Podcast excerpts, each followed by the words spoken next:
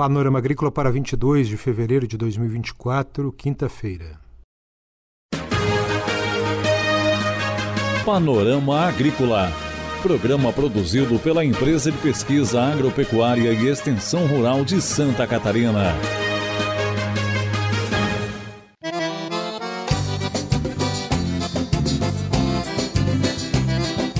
Quinta-feira de lua crescente, este é o Panorama Agrícola de 22 de fevereiro de 2024 para você, amigo ouvinte. Na mesa de som está o Eduardo Maier o ditado de hoje é A sabedoria se mostra justa pelas suas obras. Confira nesta quinta aqui no Panorama Agrícola Educação Ambiental e de Solos. Você pode acompanhar o Panorama Agrícola na internet, no aplicativo Pagrimob e no site da IPAGRE, nas plataformas digitais SoundCloud e Spotify. Ligue 48 3665 5359 e deixe o seu recado. Ou envie e-mail para panoramaagrícola.sc.gov.br. Participe do nosso programa. Dica do dia. Na dica de hoje, orientações para manejo de colmeias para a produção de mel de melato de Bracatinga. O manejo para a produção de melato deve ser diferente do manejo que é feito para a produção de mel floral, devido às seguintes peculiaridades. Difere na frequência de colheita, que é menor para o melato, varia de 15 a 20 dias e trabalha-se com menos melgueiras. Na liberação de espaço do ninho da colmeia, uma vez que as abelhas estocam melato em locais de postura, o que acarreta na diminuição da população do enxame. Existe baixa produção de cera pelas abelhas, havendo necessidade de ofertar favos puxados, principalmente no ninho, necessidade também de centrifugar os favos do ninho, onde existe melato estocado para devolução, abrindo espaço para postura pela rainha. Essas diferenças mostradas estão associadas à alta produção, porque a oferta de excreções nos troncos de bracatinga é abundante e geralmente os apiários estão próximos aos bracatingais, melhorando a eficiência de coleta das abelhas. Antes de iniciar qualquer florada, é importante que o apicultor tenha certeza de que as colmeias estão em condições de produzir, e para a safra do melato não é diferente. A saúde da colmeia e o número de abelhas é muito importante. A produção de mel de melato de Bracatinga inicia em dezembro e se estende até agosto, setembro de anos pares. Anos ímpares também ocorre produção, porém em pequena escala, servindo muitas vezes apenas para a alimentação das abelhas. As abelhas se interessam pelas excreções da cochonilha em época de escassez de floradas, quando existe pouca disponibilidade de néctar. Para se obter alta produção, é imprescindível que as colônias estejam fortes, com grande população de abelhas, já no início da produção do exudato, que será colhido pelas abelhas para a produção do melato. É hora das notícias. As importações de leite prejudicaram o produtor de Santa Catarina no ano passado e agora produtores e indústrias querem que as importações em massa cessem. As maciças importações de lácteos beneficiaram o consumidor brasileiro com a queda de preços no varejo, mas abalaram a cadeia produtiva e levaram muitos produtores rurais a abandonar a atividade leiteira, criando séria ameaça de desabastecimento de matéria-prima para as indústrias nacionais. De acordo com o Ministério da Indústria, Comércio Exterior e Serviços, as importações de lácteos quase dobraram em 2023, fechando o ano com alta de 74,2% em relação ao ano anterior. São Paulo foi o estado que mais importou lácteos em 2023. Santa Catarina ficou na segunda posição. Regular a importação criando gatilhos e barreiras para que seu exagero não destrua as cadeias produtivas organizadas existentes aqui no Brasil, é uma das reivindicações do setor produtivo, como a FAESC. A maior parte do leite importado em 2023 era de origem argentina e uruguaia, países do Mercosul, cujas operações são isentas de tarifa externa comum.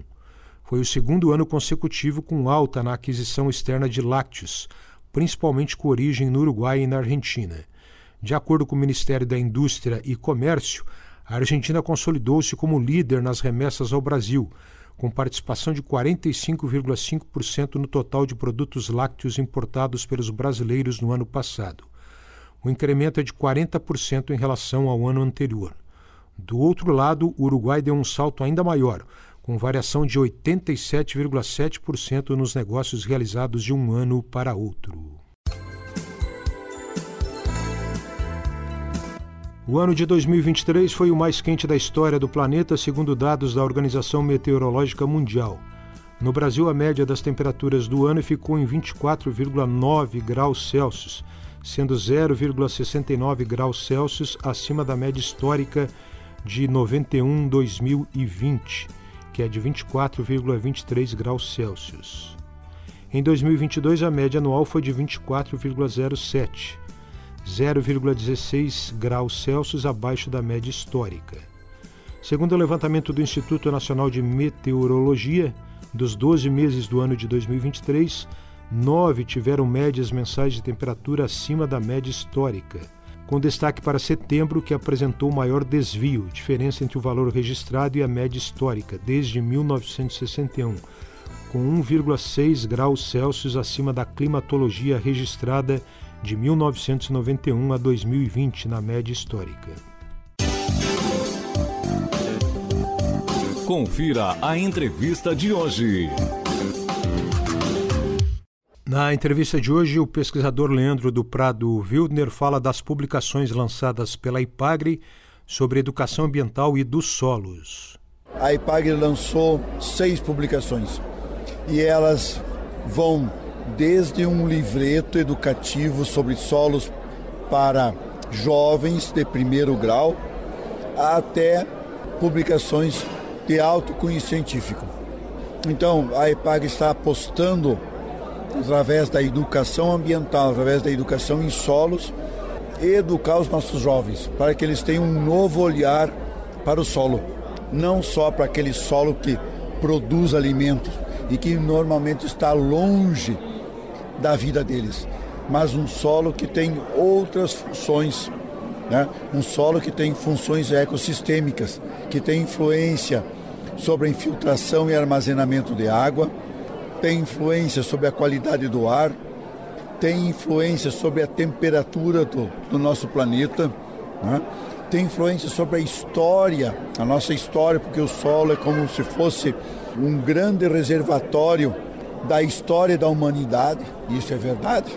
Né? Quando nós descobrimos pedaços da nossa história que estão soterrados por camadas de solo, solo como fonte de medicamentos, vários micro-organismos que vivem dentro do solo são matérias-primas para novos medicamentos, e isso a grande maioria da população não sabe.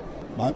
Então, isso é importante além de nós uh, trabalharmos como agricultores, dizer que é importante que ele preserve o solo e que e para o próprio agricultor também a gente dizer que o solo não é não é um punhado de material inerte, não é só poeira, não é só sujeira, e muito antes pelo contrário, o solo é um corpo vivo que abriga milhões e milhões de organismos né, desde microscópios como vírus, algas, bactérias e fungos, até aqueles, aqueles animais que a gente vê, né, como as minhocas, grilos, besouros, cada um deles tendo as suas, as suas funções dentro do solo. Em se tratando de solo, a gente sempre quer conservar o solo. E a EPAGRE lançou três publicações que vão ao encontro direto disso. Foi um folder sobre adubação verde, né, que, que diz qual a função da adubação verde.